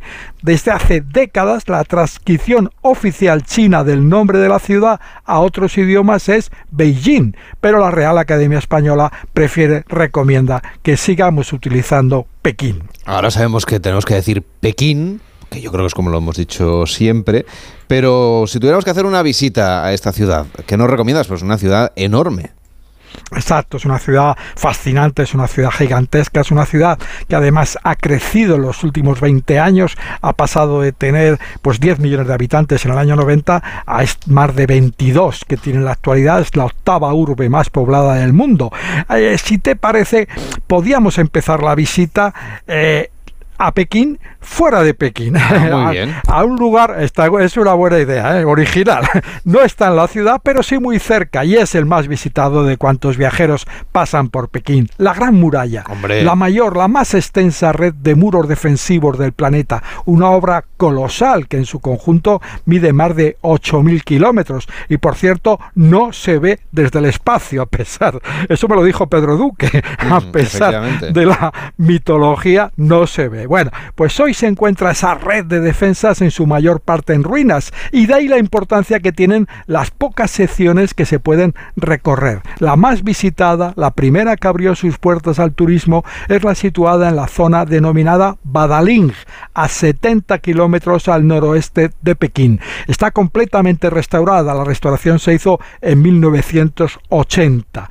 La gran muralla de Badaling mide unos 7 kilómetros y serpentea por la cima de unas colinas que se extienden a izquierda y a derecha de la entrada habilitada para los turistas. Tiene un acceso fácil, se puede llegar sin esfuerzo a la calle situada entre los dos lienzos de piedra de la muralla, esa calle por la que circulaban los soldados y era tan ancha que es tan ancha que podían circular sus caballos y hasta sus carros. Cada 100 metros más o menos hay torres de vigilancia incrustadas en la muralla y a los pies de esas torres se puede bajar y subir por escaleras, suele haber fotógrafos oficiales ahí en Badalín con caballos, camellos o disfraces listos para retratar a quien quiera llevarse un recuerdo gráfico especial de su visita. El ascenso es suave, muy suave durante el primer kilómetro y luego la subida se complica, ya está, se empieza a empinar. También está la opción de subir hasta lo más alto en un teleférico de reciente creación. Badalín no es la única sección de la muralla que está cerca de Pekín, pero sí es la más segura, la más recomendable para todos los públicos. Quienes prefieren un poco más de aventura, pues pueden atreverse con otro tramo que también está a unos 90 kilómetros de Pekín, que está casi en ruinas, el temo de Wanghua Chen, se dice así, o uno más empinado, pero con unos muy bellos paisajes, 70% atención dependiente, fíjate para, para usar esas bicicletas navarras, complicado. Bueno, pues está entre Simatai y Jinsanlin y ahí el descenso se puede hacer, que sería lo más suave, pero se puede hacer en tirolina. Mucho más cómodo bajarse en tirolina ahí, en un pispás estás ya en la ciudad, por ejemplo, en Pekín, ¿no? Si, si volvemos a- al origen Eso de este es. viaje, Mariano, una vez hemos visto la, la muralla china, que a mí me vas a permitir, no, no se debe ver en el espacio seguro, es que no se ve ni en Google Maps, si tú le pones la, la forma, la fotografía, digamos, real, y lo, lo llevas un poquito atrás, no, es difícil intuir por dónde pasa. Pero bueno, vamos a volver a Pekín. ¿Cuáles serían, a tu juicio, Mariano, los lugares imprescindibles para disfrutar de la capital china? Pues mira, el primero de todos, el centro absoluto de Pekín, la plaza de Tiananmen, la plaza más grande del mundo. Mide medio kilómetro de ancho por casi un kilómetro de largo. Podría alojar hasta un millón de personas. En el centro de la plaza se encuentra el monumento a los héroes del pueblo y el mausoleo de Mao Zedong, que guarda su cuerpo embalsamado. Se puede visitar. Hay millones de personas, sobre todo nacionales, que lo visitan cada año. A su alrededor la plaza la definen grandes edificios. Alojan el Museo Nacional de China, el Museo de Pekín, el Gran Palacio de Pueblo y la puerta llamada de la Paz Celestial, la puerta de Tiananmen, la puerta norte, que da acceso al museo más visitado del mundo, el Museo del Palacio Imperial de Pekín, más conocido como la ciudad prohibida. Fue efectivamente una ciudad creada hace 600 años por el emperador Yongle, cuando se decidió instalar la capital en Pekín. La idea era crear una ciudad para que alojara al emperador y a su séquito. Cuenta con casi mil edificios, más de 8.000 habitaciones. Después de Yongle, 24 emperadores han vivido en esta ciudad, en un espacio más grande que la propia plaza de Tiananmen, en el que también vivían los ministros, 20.000 funcionarios, 70.000 sirvientes y al que estaba prohibido el acceso al resto de la humanidad bajo pena de muerte, de lo de ciudad prohibida. En su conjunto la ciudad es un tesoro, todos los edificios son de madera, un millón de trabajadores se encargó de la carpintería, 100.000 artesanos de la decoración, toda la estructura se ejecutó conforme al libro de los ritos atribuido a Confucio, las cubiertas, los tejados son auténticas obras de arte, al igual que las figuras representadas en sus bordes. Se pueden visitar por dentro unos, cada uno puede hacer itinerario la visita que quiera por ese espacio y se pueden visitar unos 40 edificios que están vacíos. Justo detrás de la ciudad hay una colina, la colina del carbón, ideal para ver la ciudad prohibida desde lo alto, desde lo que fue en tiempos un jardín exclusivo de la nobleza hasta la caída del último emperador. Y hay más visitas seguro, Mariano, que nos recomendarás si volvemos a Pekín. Por supuesto, fíjate, yo creo que habría que combinar la visita a los monumentos más antiguos, el Templo del Cielo, el Palacio de Verano, las Torres de la Campana y el Tambor, y los más modernos, entre los que destacan pues los estadios incluidos dentro de la Villa Olímpica, los que se construyeron para los Juegos de 2008, muy llamativos. Pero además de estas visitas, lo que no hay que perderse en Pekín son tres experiencias callejeras. Comer pato laqueado en algún restaurante clásico cerca de la plaza de Tiananmen. Esos restaurantes donde te llevan el primero el pato eh, con, un, con un bote con miel o caramelo para que marques con tu señal el pato y así luego cuando viene ese es el pato que tú has elegido. Te aseguras que el viaje por, el, por la cocina ha, estado, ha sido muy seguro. Bueno, también hay que visitar el mercado nocturno de Fujin, famoso por sus puestos callejeros con brochetas de serpientes, de arañas, de escorpiones. Las fotos ahí son impresionantes también, o perderse literalmente por los hutongs, que son las calles de los barrios tradicionales de casas bajas con patios interiores. Quedan muy pocos de estos barrios, todos ahora están protegidos por las leyes. El más destacado es el que rodea al templo Lama, un templo budista, está a su alrededor hay callejuelas donde es fácil encontrar casas de té, de auténtico té, puestos de cervezas artesanas, cada vez hay más en Pekín, y vecinos jugando al mayón o al go vecinos que no tienen ni idea de otro idioma que no sea el chino mandarín, por lo que la primera regla cuando se visita Pekín es llevar siempre encima en el teléfono móvil y también la tarjeta la dirección del hotel donde, pues, donde está alojado cada uno, la dirección del hotel escrita en chino. Es la primera regla de todo visitante en Pekín. Así que cuando usted llega al hotel, ya sabe, le pide una tarjeta y que se asegure usted que está escrito en chino. Vamos a ponerle un poco de música a este viaje a Pekín, Mariano. Pues sí, fíjate, he elegido un canto de amor a la ciudad, compuesto e interpretado por Kai Feng, un joven estudiante que acaba de dejar Pekín, donde ha vivido estos últimos años, y ya echa de menos la ciudad. La canción se llama Beijing Way of Life, el estilo de vida de Pekín, y nos habla en inglés de lo maravillosas que fueron y siguen siendo las, las experiencias que ofrece esta gran ciudad. Kai Feng canta Beijing Way of Life desde Pekín, la capital de China. Of Dongjimen Through the smell of spicy barbecue Passing my rickshaws quite a few. Beijing, you can be so beautiful. Stepping down the bicycle, looking all around. Despite of all the chaos, I'm in love with this huge town so many places, so many faces. You're as complex as you can be. But Beijing, you can be so beautiful. When the sky is so clear that you see stars up in the sky. When the food you eat is so delicious that you just wanna cry. When you cross the same old tongue but still can't find surprise. That's the Beijing way of life. Oh yeah, that's the Beijing way of life. Drink a coffee and Buddha Ing, eat a cake at Gulodong Jie. Just enough time to check out art at 798. Visiting Tiananmen Square, climbing up the Jingshan Mountain. Here you see Beijing is beautiful. Un viaje a Pekín, hoy con Mariano López. Eh, ya te diré la, la semana que viene feliz año nuevo chino. Cuídate mucho. Sí, sí, sí, muchísimas gracias por anticipado. Feliz semana. Un abrazo, hacemos una pausa en Gente Viajera y nos vamos de viaje a Guipúzcoa. En Onda Cero, Gente Viajera, Carlas Lamelo. ¿Un cóctel o un refresco? ¿Desayuno con zumo o café? Con la promo todo incluido de Costa no tienes que elegir. Las bebidas son gratis. Reserva tu crucero hasta el 12 de marzo y disfruta del paquete de bebidas gratis. Infórmate en tu agencia de viajes o en costacruceros.es. Costa. Esto es un mensaje para todos aquellos que te dijeron que no podías cambiar el mundo. Ahora sí puedes gracias al efecto ser humano, un superpoder que nos convierte en la única especie capaz de revertir el daño que causamos al planeta y frenar el hambre y la pobreza. Es hora de utilizar este nuevo poder. Descubre cómo hacerlo con manos unidas en efectoserhumano.org. Con este estrés no consigo concentrarme. Toma Concentral. Con su triple acción de lavacopa, rodiola y vitaminas, Concentral consigue aliviar el estrés ayudando a una concentración más estable y duradera. Concentral. Consulte a su farmacéutico o dietista. ¿Qué, qué es lo peor de las redes sociales? Estar enganchada a la pantalla.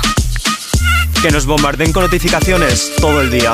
Los comentarios de haters. El ciberacoso. Las fake news. Pero ¿sabes qué es lo mejor? Que podemos cambiar las cosas. Demostremos que también somos capaces de usar las redes sociales con cabeza. Si tú también quieres formar parte del cambio, regístrate en Efecto 1000 y sube tu vídeo. Nosotros ya formamos parte de la generación MIN. La generación que usa las redes sociales con cabeza. Entra en efectomil.org.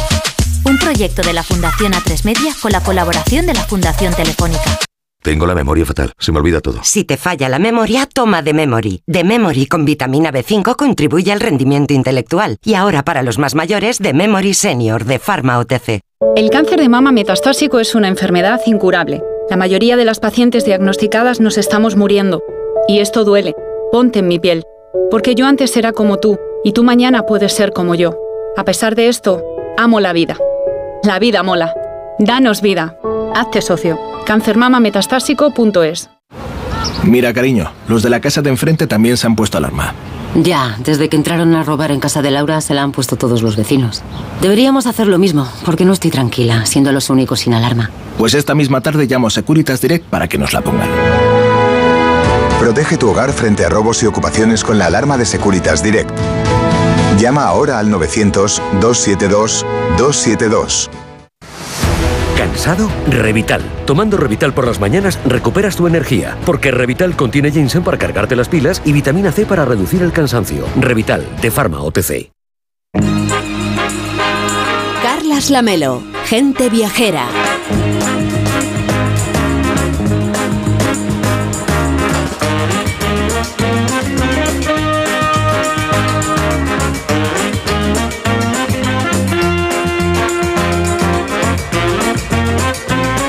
Pues ahora nos volvemos a ir al norte de nuestro país, a Guipúzcoa. Allí podemos hacer senderismo, practicar surf en sus playas, saborear su gastronomía, disfrutar del paisaje urbano, de la tradición histórica, por ejemplo, recorriendo la ciudad de San Sebastián o paseando por el Geoparque de la Costa Vasca, declarado en 2015 Geoparque Mundial de la UNESCO. Lo podemos hacer yendo por carretera, por ejemplo, en ferrocarril o volando hasta el aeropuerto de San Sebastián que ha batido, por cierto, todos los récords de llegada de viajeros y de número de conexiones. Os acompaña Azahara Domínguez, que es diputada de Turismo de la Diputación Foral de Guipúzcoa. ¿Cómo está? Muy buenos días.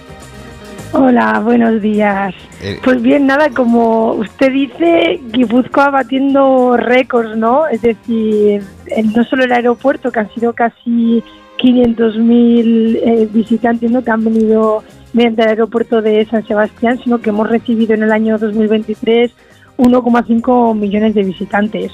es decir, que ha sido un año muy bueno para Guipúzcoa. Sí, ha sido un año un año bueno, ¿no? Eh, además es que el, en el PIB, ¿no? El impacto que ha tenido ha sido de un, más de un 7%, por lo tanto récord también, ¿no? En la riqueza que se ha generado en todo el territorio, ¿no? Y el aeropuerto, como comentaba, pues bueno, tenemos cinco aerolíneas, nueve destinos, uno de ellos internacional, y a partir de mayo se suma otro, otro destino internacional como es Edimburgo. O sea que vamos a estar muy bien conectados, además con, otros destinos también europeos en este caso, para que siga creciendo el turismo en el territorio de Guipúzcoa. Ahora tienen el reto en 2024 no solamente de mantenerlo, sino incluso de incrementarlo, ¿verdad? Bueno, nosotros es verdad que no queremos crecer por crecer, es decir, nos gusta o estamos trabajando ¿no? desde el departamento para que el reparto de los flujos turísticos sea de una forma más equilibrada, para que de esta manera todas las comarcas se puedan ver beneficiadas, ¿no? Y de alguna manera también que nosotros nos podamos asentar como destino turístico sostenible, que es el gran objetivo que nos hemos marcado nosotros eh, en el departamento que de alguna manera se desestacionalice ese turismo y se deslocalice también, ¿no? Es por ello por lo que estamos apoyando distintas iniciativas que van en, esa línea. Una de las iniciativas que acaban de presentar además esta misma semana es la nueva marca turística que va a llevar por título, o lleva ya por título, Muy Guipúzcoa San Sebastián. Y aquí unen las dos cosas, ¿no? El territorio y la ciudad.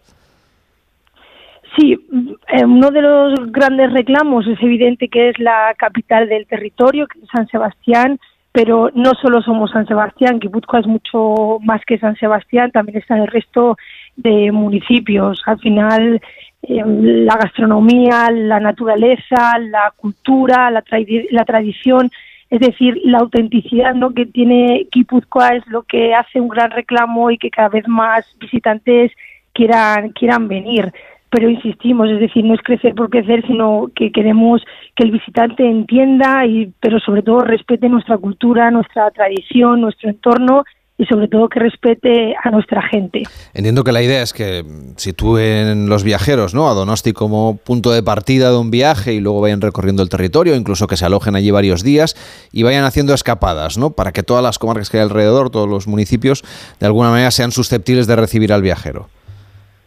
Así es, es decir, que cada vez tengan una experiencia más inmersiva, que puedan alargar la estancia media, ¿no? Y para ello, pues bueno, seguimos trabajando en esta en esta misma línea, pudiendo apoyar, como hemos hecho en Fitur la semana pasada, distintas iniciativas como Sarauch como destino de turismo familiar o Irún con el recinto Ficoma como destino de turismo más o como bien ha dicho, el Geoparque de la Costa Vasca, que va a acoger el séptimo Congreso de, de, Ecoturismo. Y todo ello trabajando tanto con las comarcas como con los municipios para que el viajero de alguna manera pueda tener una experiencia mucho más satisfactoria, pero sobre todo que sea una experiencia sostenible y respetuosa. Uno de los valores fuertes de Euskadi como destino es vivir también sus tradiciones, abiertas muchas veces a los locales, eh, perdón, abiertas a los visitantes, obviamente, que nos podemos mezclar con los locales, como decía.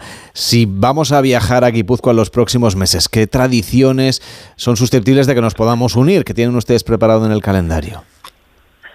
Pues mire, en mayo mismo tenemos el Paseichas Festivala, ¿no? que de alguna manera es esta tercera edición en la que sin duda alguna está abierta para todos eh, los públicos y pueden disfrutar de la tradición marítima que en este caso tiene tiene Pasaya. Asimismo, es el centenario del nacimiento de Chillida y durante todo el año va a haber distintas actividades, tanto en Chillida Lecu como en el resto de municipios, poniendo en valor también a este gran artista guipuzcoano. Por lo tanto, hay muchas ocasiones para disfrutar, como decíamos. Una de ellas, nos decía, en Pasaya, del 9 al 12 de mayo, donde se va a vivir esa cultura marinera, de la cual, vayamos o no en estas fechas, también nos queremos, eh, no queremos disfrutar, queremos mezclarnos un poco con la vida marinera. ¿Cómo, qué, experiencias genuinas, cómo podemos los viajeros vivir esa experiencia marinera, vayamos o no en, estos, en estas fechas, en cualquiera de los municipios de la costa de Guipúzcoa?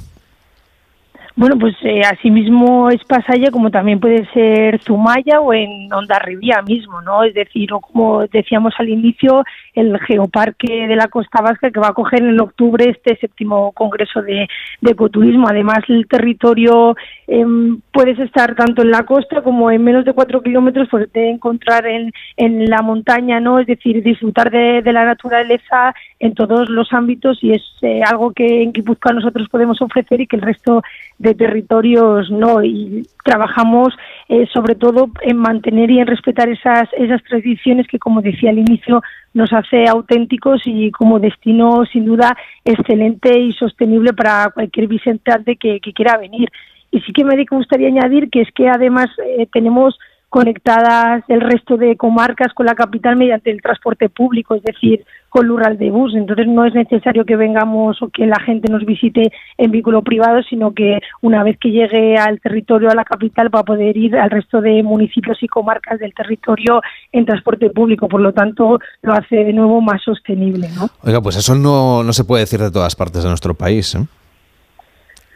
Bueno, en nuestro caso la verdad que tenemos la suerte de que de ser así, es decir, se ha hecho un trabajo ingente para que no solo los turistas o las turistas que vengan a visitarnos, sino para que durante todo el año las personas residentes en el territorio puedan tener la capacidad de trasladarse en transporte eh, público sin necesidad de hacer uso del vehículo privado tanto a nivel de ocio como de tener que ir al trabajo o a estudiar creemos que es, primordial ¿no? que, que, nadie se quede atrás y que todo el mundo tenga eh, derecho al acceso a los distintos ámbitos mediante el transporte público. Por cierto, que Zaragoza, que nos comentaba usted que quieren posicionarlo como destino familiar, ya está muy bien posicionado como destino de surf. Ahora quieren un poco ampliar ¿no? el tipo de público que se acerca.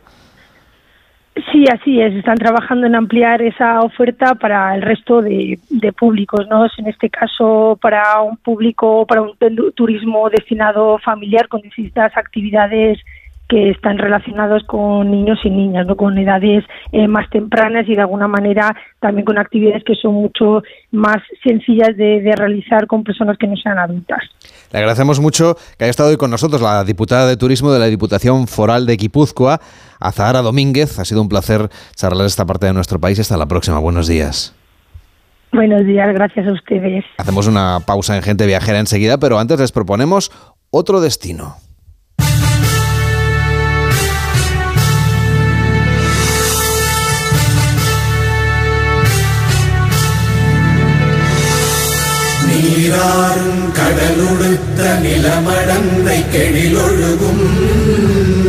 Viajamos ahora a Tamil Nadu, en el extremo sur de la India. Es un tesoro cultural que deslumbra a los visitantes por su rica historia, su sorprendente arquitectura, sus vibrantes festivales y una gastronomía deliciosa. Este estado, conocido por su herencia cultural única, Está además bien conectado con España, como nos contaba en Fitur Sivakumar, responsable de publicaciones del Departamento de Turismo de Tamil Nadu. Uh, Tamil Nadu es un destino muy conectado con los principales aeropuertos. Tenemos cuatro aeropuertos internacionales, conexión con Oriente Medio y Europa, y tenemos una sola conexión directa con España. Ahora los españoles están incrementando sus visitas y tienen más posibilidades de alojamiento.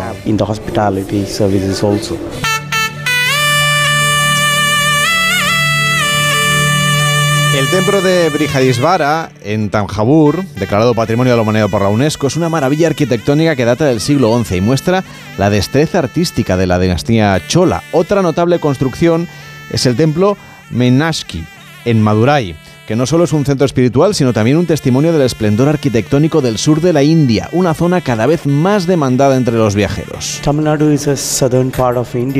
Tamil Nadu está en la parte sur de India y tienes allí toda la oferta turística que quieras.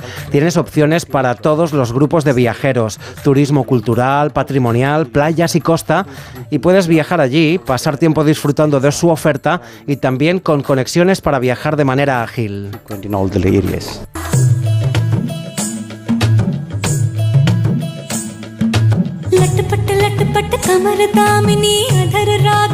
Y Tamil Nadu es famoso por sus festivales coloridos que atraen a viajeros de todas partes del mundo. El festival Pongal, que se celebra para dar la bienvenida a la cosecha, transforma las aldeas con colores brillantes que dan paso a rituales tradicionales. Durante el festival Madurai se recrea la boda celestial llena de referencias a la rica mitología tamil. Pero más allá del folclore, podemos disfrutar de unas excelentes vacaciones en Tamil Nadu siguiendo este itinerario. En vacaciones, si realizas un viaje cultural con alguna compañía, la mejor opción, si vienes desde España, es volar a Chennai y luego de Chennai a Madurai y de ahí a Kanyakumari. Para volver de ahí vuelas directamente a Chennai y luego a Oriente Medio y a España. Ya saben, una ruta para recorrer Tamil Nadu. La comida tamil es profundamente aromática, a punto de, por ejemplo, el plato de arroz conocido como sambar o las dosas crujientes. Incluso puede pasear por los mercados locales que venden especias frescas, frutas exóticas y productos que contribuyen a ensalzar esa cocina tradicional, como el pollo al curry que se prepara en el sur de la India de una manera muy singular o el famoso masala dosa. Podemos disfrutar también del país siguiendo la línea de la costa en el extremo sur de la India. Tamil Nadu is, has a vast coastal line and Tamil Nadu tiene una vasta costa y en ella están los templos. Está el famoso templo de la orilla. Encuentras templos tradicionales y algunos de los más antiguos de Tamil Nadu. Así que puedes explorar la costa y al mismo tiempo descubrir la cultura, las tradiciones y también la gastronomía. La comida es muy apreciada por todo el mundo que viene. Una ruta de naturaleza que nos lleva por las colinas de Nilgiri, el Parque Nacional de Mudumalai y las playas que encontramos a lo largo de la costa del Golfo de Bengala. Ahora sí, una pausa en Gente Viajera y nos vamos a Singapur en un crucero. En Onda Cero, Gente Viajera, Carlas Lamelo. ¿Un cóctel o un refresco? ¿Desayuno con zumo o café? Con la promo todo incluido de Costa no tienes que elegir. Las bebidas son gratis. Reserva tu crucero hasta el 12 de marzo y disfruta del paquete de bebidas gratis. Infórmate en tu agencia de viajes o en costacruceros.es. Costa.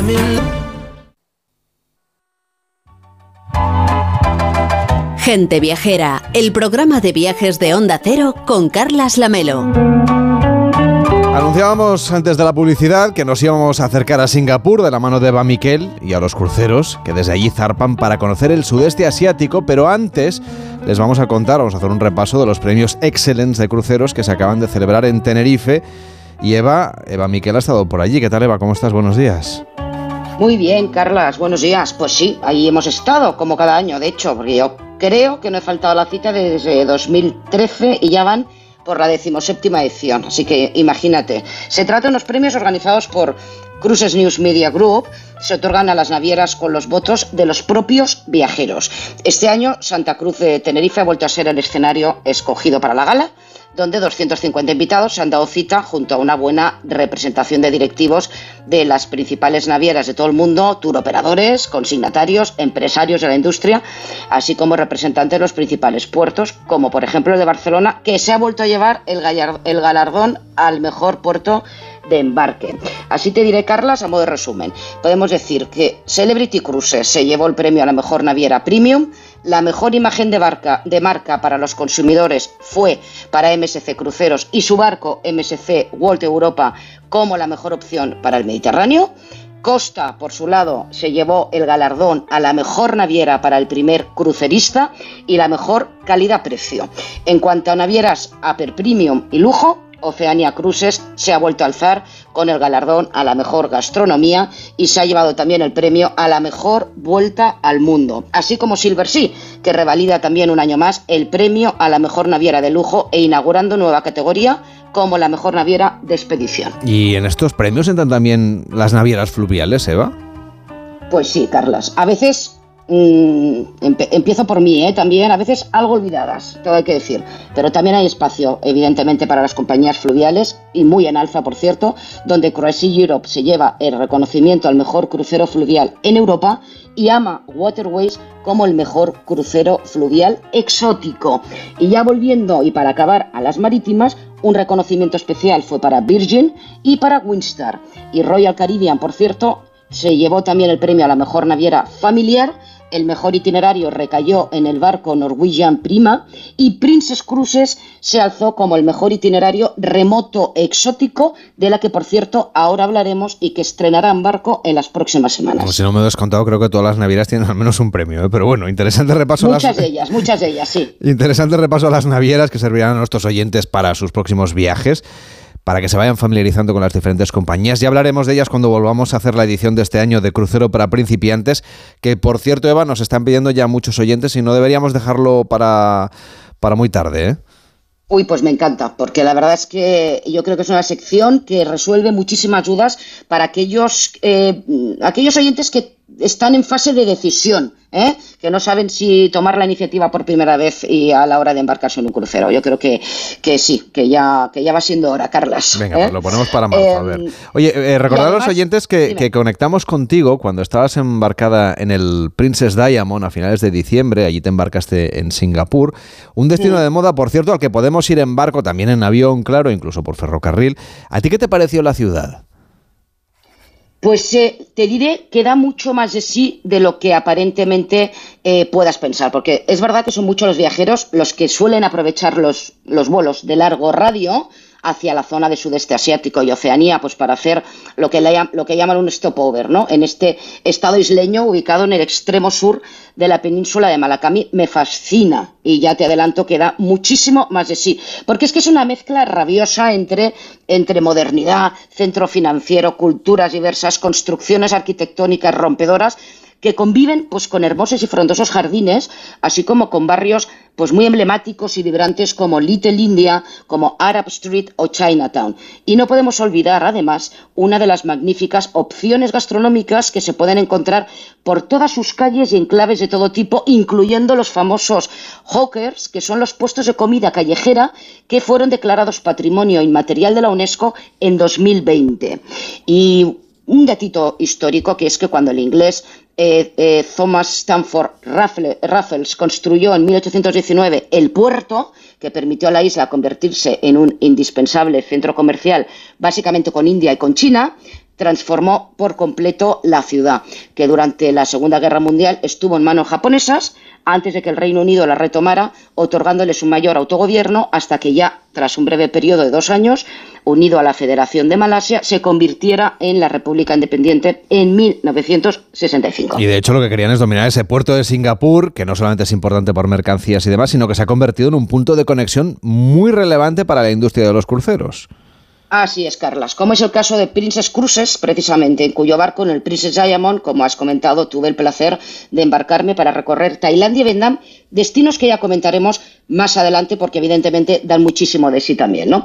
Pero si me permites, voy a repasar algunos puntos de este barco y de la naviera que creo pueden resultar útiles para nuestros oyentes. Y es que Princess Diamond se construyó en astilleros japoneses y hay muchos detalles a bordo que lo recuerdan, como son sus baños onsen, ¿no? Las famosas zonas de baño japonesas con una piscina adicional con unas vistas excepcionales, o la zona de Densaltuari, que es una zona reservada para solo adultos, adultos con una piscina muy recoleta íntima junto al spa, donde además se puede almorzar pues en un ambiente muy tranquilo.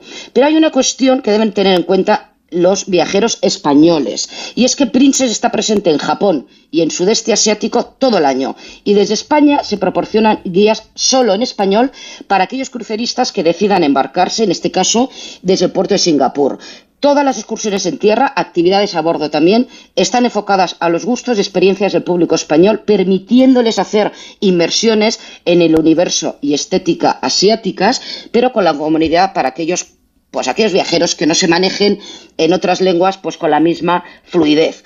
Quiero apuntar también, Carlas, porque eh, me apetece reseñar el vuelco absoluto de la tripulación hacia el crucerista. Tienen como prioridad la atención al cliente y eso se nota en cada una de las actividades, en cada uno de los bares y restaurantes del Diamond Princess. Todo el personal está absolutamente implicado y es profundamente conocedor de todo aquello que transcurre a bordo.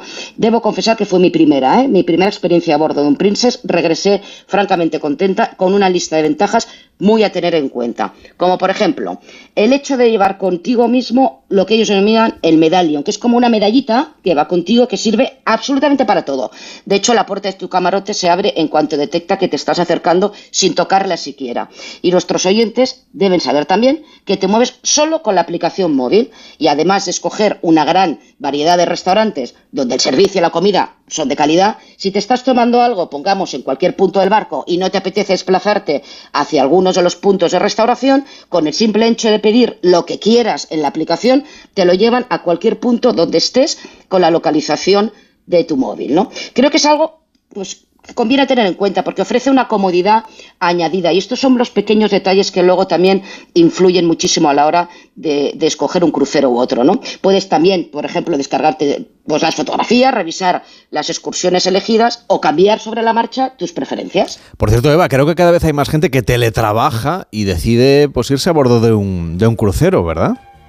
Cada vez más, Carlas, es impresionante y es por eso que todas las navieras han apostado por tener unos servicios de wifi de altísima calidad, porque los días a los que estás navegando son muchos, muchos los viajeros que aprovechan para trabajar un rato o bien pues bueno, descargarse novelas donde algunos devoran esos días mientras contempla los paisajes, en este caso, pues de Vietnam y Tailandia, ¿no? Que, donde hay que decir que esta temporada de invierno es ideal debido a la óptica, a la óptima climatología. Pues oye, tienes deberes, ¿eh? Quiero un Vietnam, un Tailandia, el crucero para principiantes, pero la próxima semana Eva Miquel que está especializada también en turismo de lujo, nos va a llevar a hacer oleoturismo. Así que te saludo la próxima semana, Eva. Cuídate mucho. Y muy bonito, y muy bonito va a ser. Venga, pues mañana, la semana que viene lo contamos. Ahora llega Juan Diego Guerrero para contarnos lo que ocurre en el mundo en Noticias Fin de Semana. Feliz tarde de domingo.